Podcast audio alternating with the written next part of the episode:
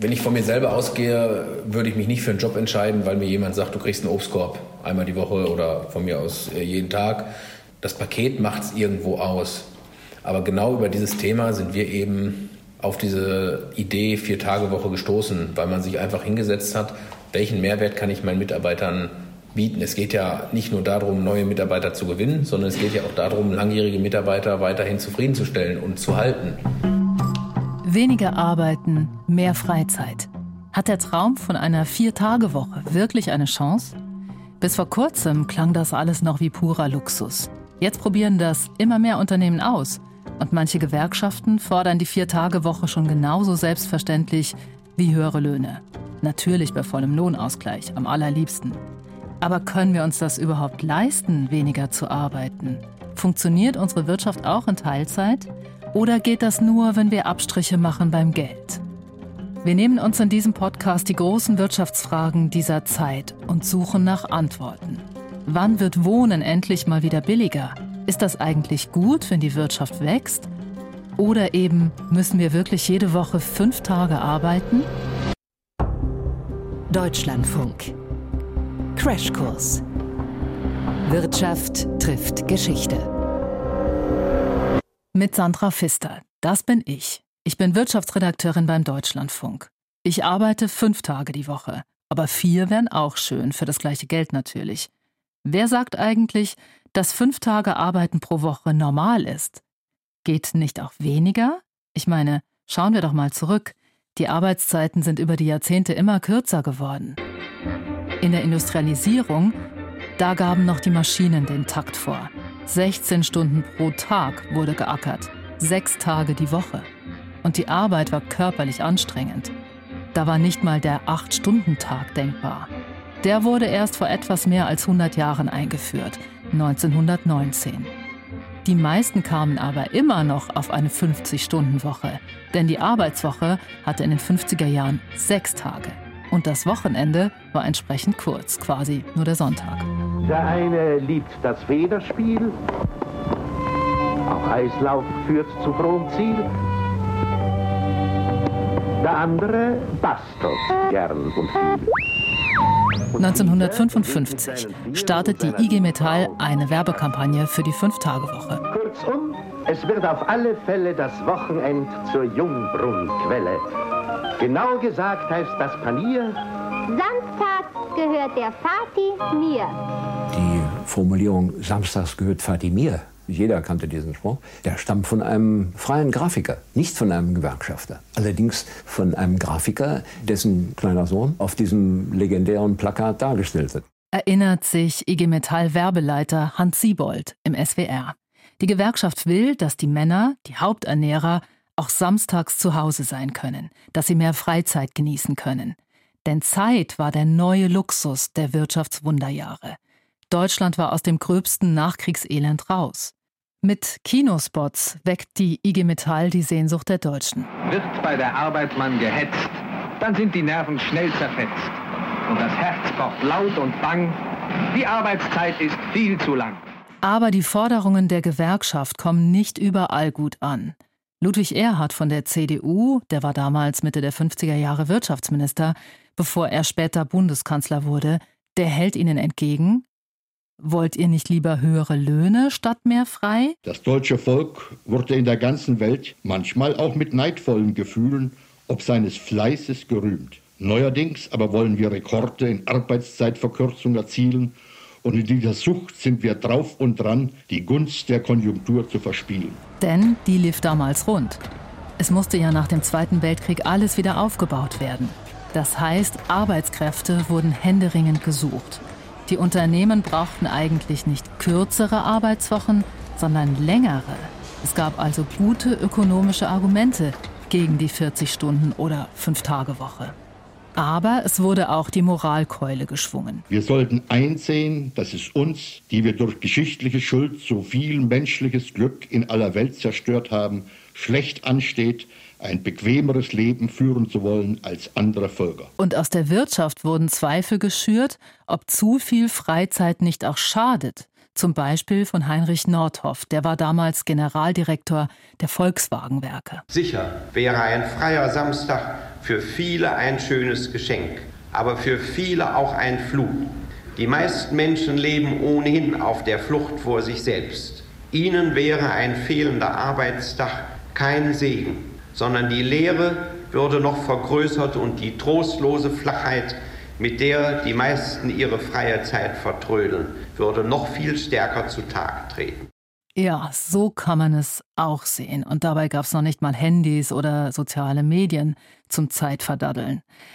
Die 50er sind noch nicht bereit für die 40-Stunden-Woche. Es sollte noch mindestens zehn Jahre dauern, bis Fatih auch samstags zu Hause sein durfte. Der Kampf der Gewerkschaften war zäh, aber am Ende erfolgreich. Und dann kamen die 70er Jahre, die Ölkrise. Da waren die Wirtschaftswunderjahre vorbei. Die Ölkrise zwingt die Deutschen zum Energiesparen. Und das bremst auch die Wirtschaft aus. Die Zahl der Arbeitslosen steigt. Und da kommt die Fünf-Tage-Woche quasi durch die Hintertür. Wenn alle etwas weniger arbeiten würden, gäbe es dann nicht vielleicht genug Arbeit für alle? Das war der Hintergedanke der Gewerkschaften. Wieder war es die IG Metall, die sich für kürzere Arbeitszeiten stark macht. Dieses Mal will sie noch weiter runter, auf 35 Stunden in der Metallbranche bei Auto- und Maschinenbauern. In den 80er Jahren streikt sie dafür, wochenlang. Wer nicht begreift, dass Arbeitszeitverkürzung für 20 Millionen Arbeitnehmer besser ist als Arbeitslosigkeit für weit über 2 Millionen. Wer nicht begreift, dass es besser ist, Geld zur Finanzierung von Arbeit statt zur Bezahlung von Arbeitslosigkeit auszugeben, Wer all das nicht begreift, der hat den Anspruch verloren, dieses Land zu regieren. Das ruft Franz Steinkühler, der war damals IG Metall-Vorsitzender, 100.000 Metallern zu bei einer Großkundgebung in Stuttgart. Die IG Metall ist eine der größten und mächtigsten Gewerkschaften der Welt, auch damals. Die IG Metall hatte einen hohen Organisationsgrad, äh, hatte in, vor allen Dingen in den Großbetrieben starke ich benutze den Ausdruck mal Bataillone, die im Zweifel auch bereit waren, einen Arbeitskampf zu führen. Die Arbeitgeber haben ja äh, nicht Hurra geschrien, als die Gewerkschaften kürzere Arbeitszeiten und vor allem bei vollem Lohnausgleich forderten. In der Auseinandersetzung um die 35-Stunden-Woche hat es ja in der Metallindustrie einen sechswöchigen Streik gegeben. Also das ist heute kaum vorstellbar. Sechs Wochen lang Streik. Hartmut Seifert begleitet die Arbeitskämpfe damals schon wissenschaftlich am WSI. Das ist das Wirtschafts- und Sozialwissenschaftliche Institut der gewerkschaftsnahen Böckler Stiftung. Später hat er das Institut viele Jahre geleitet. Hartmut Seifert erkennt Parallelen zwischen den Arbeitskämpfen in den 50er und 80er Jahren und der heutigen Debatte über die Viertagewoche. Die IG Metall hatte da, als sie da ihre Kampagnen zur 35-Stunden-Woche startete, drei Ziele. Sie sagte Beschäftigung schaffen, Belastungen reduzieren und Zeit für Familie und, und äh, andere Aktivitäten zu schaffen. Das beschäftigungspolitische Argument, das gilt heute für einige Bereiche, aber für andere nicht so stark. Es gibt ja expandierende Bereiche, die haben eher Probleme, Arbeitskräfte zu finden. Aber das Belastungsargument gilt heute noch genauso.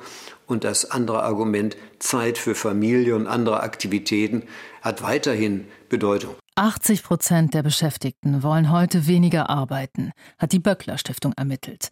Laut Institut für Arbeitsmarkt und Berufsforschung sind es weniger, etwa die Hälfte, die mehr Zeit für die Familie haben wollen oder eben für sich. Work-Life-Balance heißt das heute. In den 50er Jahren hieß es noch, samstags gehört Fatih mir. Also das Familienernährermodell, der Mann er ist verantwortlich für das Einkommen der Familie. Äh, dann kam die Phase anderthalb Ernährer, also Mann Vollzeit, Frau Teilzeit, vor allen Dingen wenn Kinder da sind. Und das Ziel ist eigentlich eine gleichberechtigte Arbeitszeitverteilung im Erwerbsleben für Männer und Frauen. Von Fans der Vier-Tage-Woche wird dieses Argument häufig vorgebracht. Erst wenn auch Männer weniger arbeiten müssen, bekommen auch Frauen mehr Spielraum, selbst zu arbeiten. Und die Unternehmen wollen die Frauen ja auch dringend. Das ist nicht anders als in den 50er Jahren. Arbeitskräfte fehlen auch heute an allen Ecken und Enden, in Restaurants, in Hotels, im Einzelhandel, überall. In Teilen der Industrie wird weniger Arbeiten aus ganz anderen Gründen attraktiv. In der Stahlbranche zum Beispiel.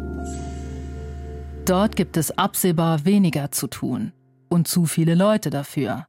Deshalb klingt es auf einmal gar nicht mehr so abstrus, wenn die IG Metall fordert, die Metaller sollen statt 35 Stunden nur noch 32 Stunden arbeiten müssen in der Woche. Man äh, muss damit rechnen, dass nicht jetzt aktuell, sondern in der mittelfristigen Perspektive, sagen wir mal in den nächsten zwei, drei Jahren, die Teilbereiche stillgelegt werden, die man nicht mehr braucht. Und da soll die Arbeitszeitverkürzung dazu dienen, allen dort jetzt Beschäftigten dann auch eine weitere berufliche Perspektive zu geben. Und da wären wir wieder, wie in den 80er und 90er Jahren, bei dem Argument, alle arbeiten weniger, aber dafür behalten sie ihren Job. Beschäftigungssicherung. Denn klar, in einigen Bereichen werden im Zuge der grünen Transformation ja auch Arbeitsplätze verloren gehen. Auch in der Autoindustrie, die jetzt nach und nach auf E-Autos umstellt. Also, das klingt doch wirklich so, als sei die Vier-Tage-Woche nicht mehr weit weg. Oder täuscht der Eindruck? Also die Stahlbranche, die ist sicherlich ein Sonderfall, weil man hier bereits bei 35 Stunden ist. Und wenn man jetzt auf 32 runtergeht und das auf vier Tage verteilt, dann ist das ein Minus bei der Arbeitszeit von 8,5 Prozent. Also das wäre, wenn man sich die Lohnforderungen anschaut, die im Moment so im Raum stehen, das wäre durchaus noch so in diesem Rahmen. Also eine Vier-Tage-Woche, die wie eine Lohnerhöhung wirkt, aber die Arbeitgeber nicht so viel mehr kostet, meint Enzo Weber. Er ist einer der bekanntesten Arbeitsmarktforscher in Deutschland. Er ist das Gesicht des IAB, des Instituts für Arbeitsmarkt- und Berufsforschung der Bundesagentur für Arbeit in Nürnberg. Aber insgesamt würde Vier-Tage-Woche bei vollem Lohnausgleich bedeuten, dass es einen Stundenlohnaufschlag von 25 Prozent gibt. Und das ist unrealistisch. Also am Ende muss man als Ökonom sagen, wenn man mehr arbeitet, dann wird man auch mehr leisten. Eine klare Absage also an die Vier-Tage-Woche für alle. Und Weber ist mit seiner Skepsis nicht alleine. Viele Ökonomen winken ab, sagen, kürzere Arbeitszeiten kann sich die deutsche Wirtschaft nicht leisten. Unternehmen suchen schon jetzt händeringend Personal. Arbeitgebervertreter sagen, wir brauchen mehr Bock auf Arbeit.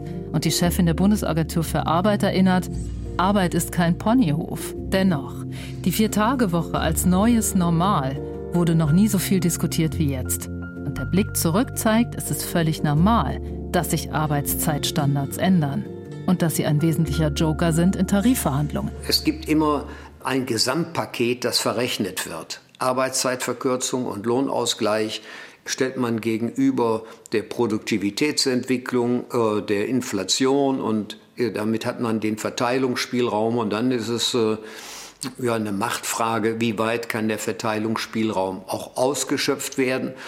Gelingt es, eine gewisse Umverteilung zugunsten der Beschäftigten zu erzielen? Oder sind die Arbeitgeber stärker und setzen eine Umverteilung zu ihren Gunsten durch? In den 50ern, in den 80ern und den 90er Jahren waren offenbar die Gewerkschaften am längeren Hebel, auch wenn es sehr lange gedauert hat. Sie haben am Ende mehr Zeitwohlstand rausgeholt für viele. Für die meisten die 40-Stunden-Woche, für manche sogar die 35-Stunden-Woche. Warum war das früher einfacher als heute? Fragen wir Arbeitsmarktforscher Enzo Weber. Insgesamt ist in Deutschland wirklich seit dem Wirtschaftswunder der Wohlstand enorm gestiegen und das basiert am Ende ja immer auf Produktivitätsfortschritten. Die kann man erreichen dadurch, dass man neue Technologien einsetzt oder die kann man auch dadurch erreichen, dass man in Arbeit investiert, also Arbeit entwickelt, Kompetenzen entwickelt, besser qualifiziert, die Bedingungen verbessert. Was heißt das? Es heißt, wenn man deutlich mehr in einer Stunde geschafft kriegt als vorher, dann muss man für das gleiche Ergebnis insgesamt weniger Stunden arbeiten. Je produktiver wir sind, desto näher kommen wir der Vier-Tage-Woche. Aber es läuft nicht so gut bei uns. Allerdings müssen wir selbstkritisch auch sagen, also an Beschäftigung haben wir in den letzten 10, 15 Jahren enorm zugelegt. Das war ein super Arbeitsmarktaufschwung aber in genau derselben Zeit waren doch die Produktivitätssteigerungen ziemlich dürftig. In den 70er Jahren waren die Produktivitätszuwächse tatsächlich viermal so hoch wie heute. Heute gibt es längst Roboter in den Fabriken und Computer in den Büros. Die großen Produktivitätssprünge sind gelaufen. Und es liegt, sagt Enzo Weber, auch daran, dass in Deutschland besonders viele Jobs im Niedriglohnsektor entstanden sind. Also dort, wo schlecht bezahlt wird. Die Mitarbeiter werden dort oft nicht weiter qualifiziert. Es gibt auch keine Digitalisierung, keine künstliche Intelligenz, die Arbeit leichter machen würde. Wer aber nicht in der gleichen Zeit mehr wegarbeitet, hat schlechte Chancen, dass ihm sein Arbeitgeber sagt, bleib doch einfach jeden Freitag zu Hause bei vollem Lohnausgleich. Also, wenn die Arbeitsproduktivität absehbar nicht steigt, können wir das vergessen mit kürzeren Arbeitszeiten. Andererseits, man kann eine Vier-Tage-Woche ja auch einfach mal ausprobieren und dann schauen, ob die Mitarbeiterinnen und Mitarbeiter ihre Arbeit auch an vier Tagen gewuppt kriegen. Genau das machen seit Anfang Februar so um die 50 Unternehmen. Es ist alles nur auf Probe, nur für sechs Monate, also eine Pilotstudie. Meine Kollegin Eva Bahner hat sich dieses Experiment mal angeschaut. Eva, ist das wirklich so, dass die ihren Mitarbeitern das Gleiche bezahlen, obwohl die weniger arbeiten müssen? Genau, das ist das Konzept der Pilotstudie, voller Lohnausgleich, weniger Arbeitszeit.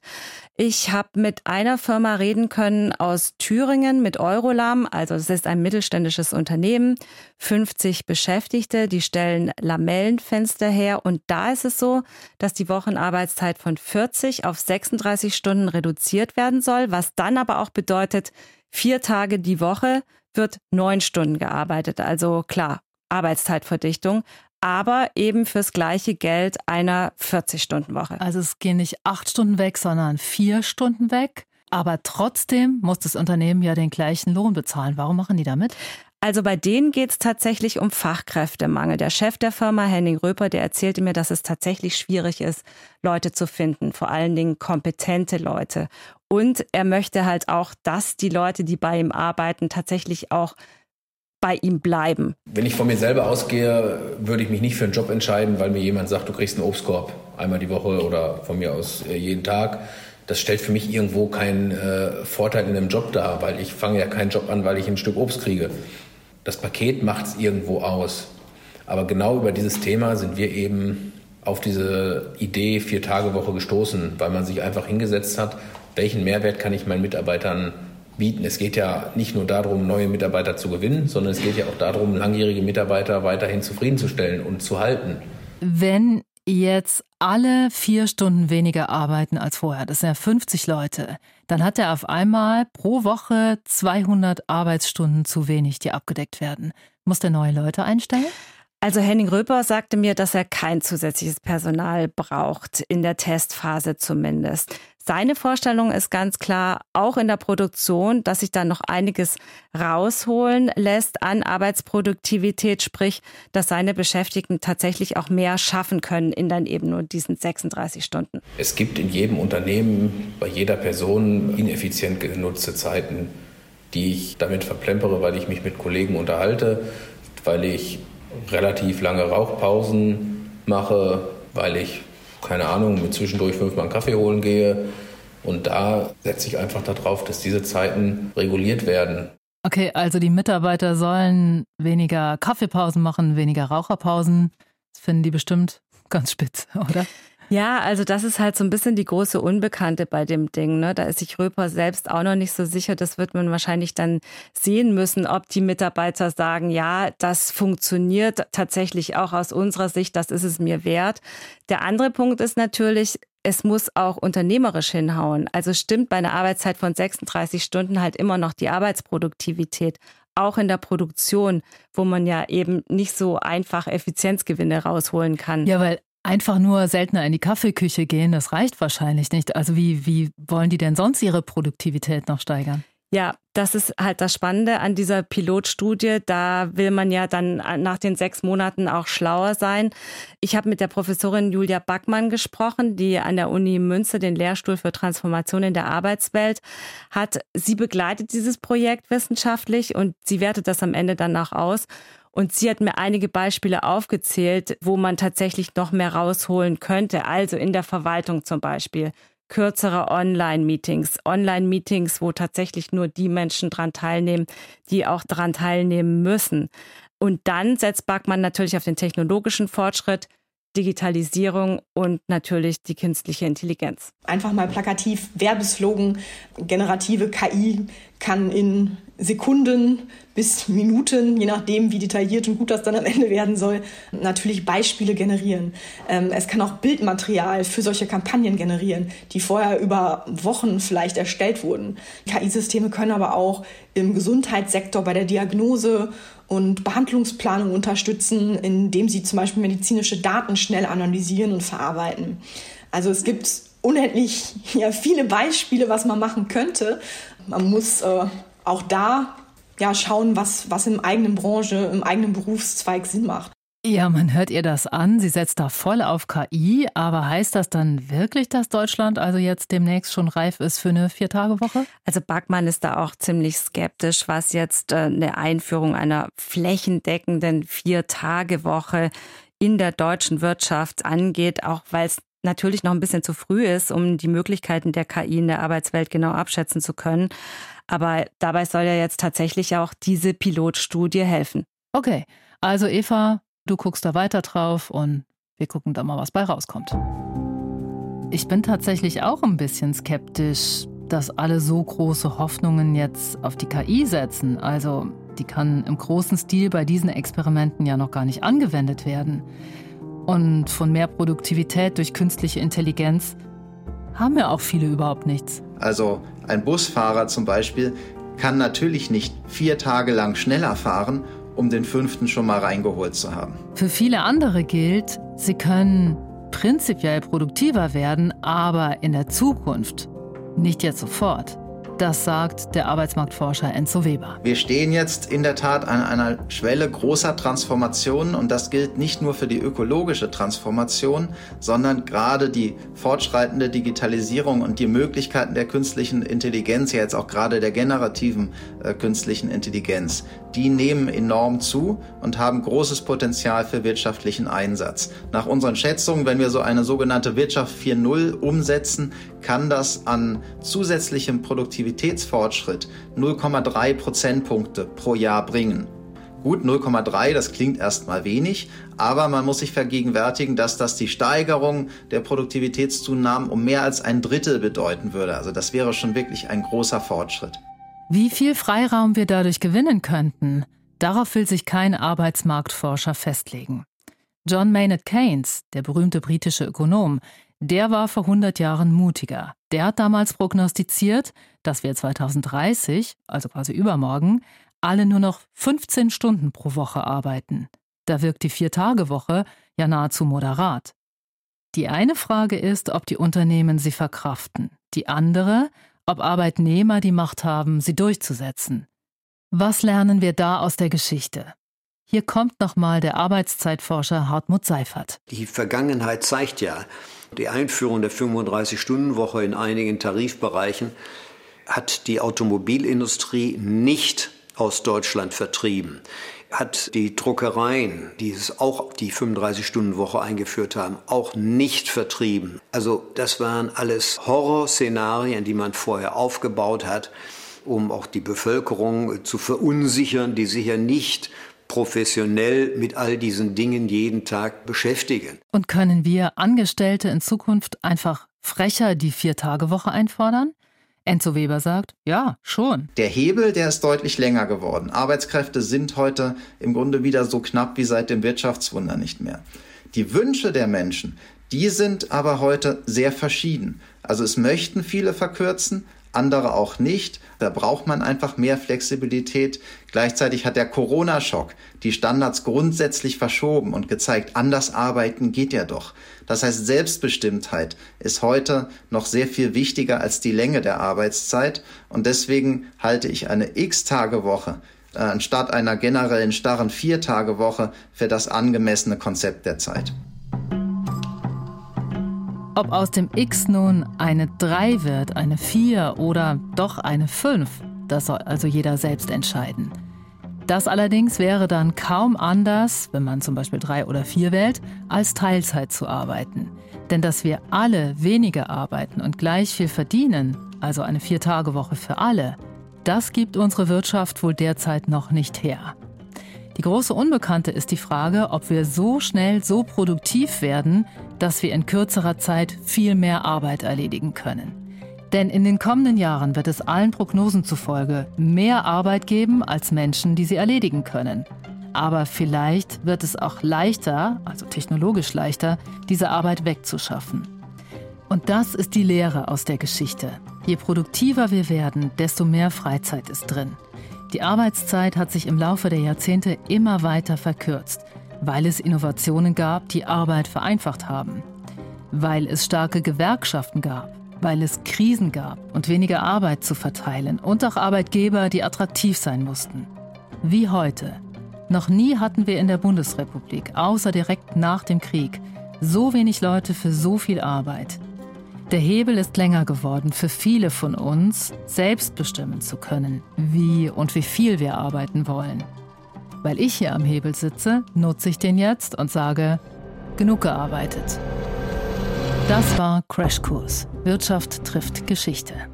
Wer die Gegenwart verstehen will, muss die Vergangenheit kennen. Alle Folgen findet ihr in der DLF Audiothek. Autorin der Folge Eva Barner. Mitgearbeitet haben Benjamin Hammer und Markus Wolf. Produktion Norman Wollmacher.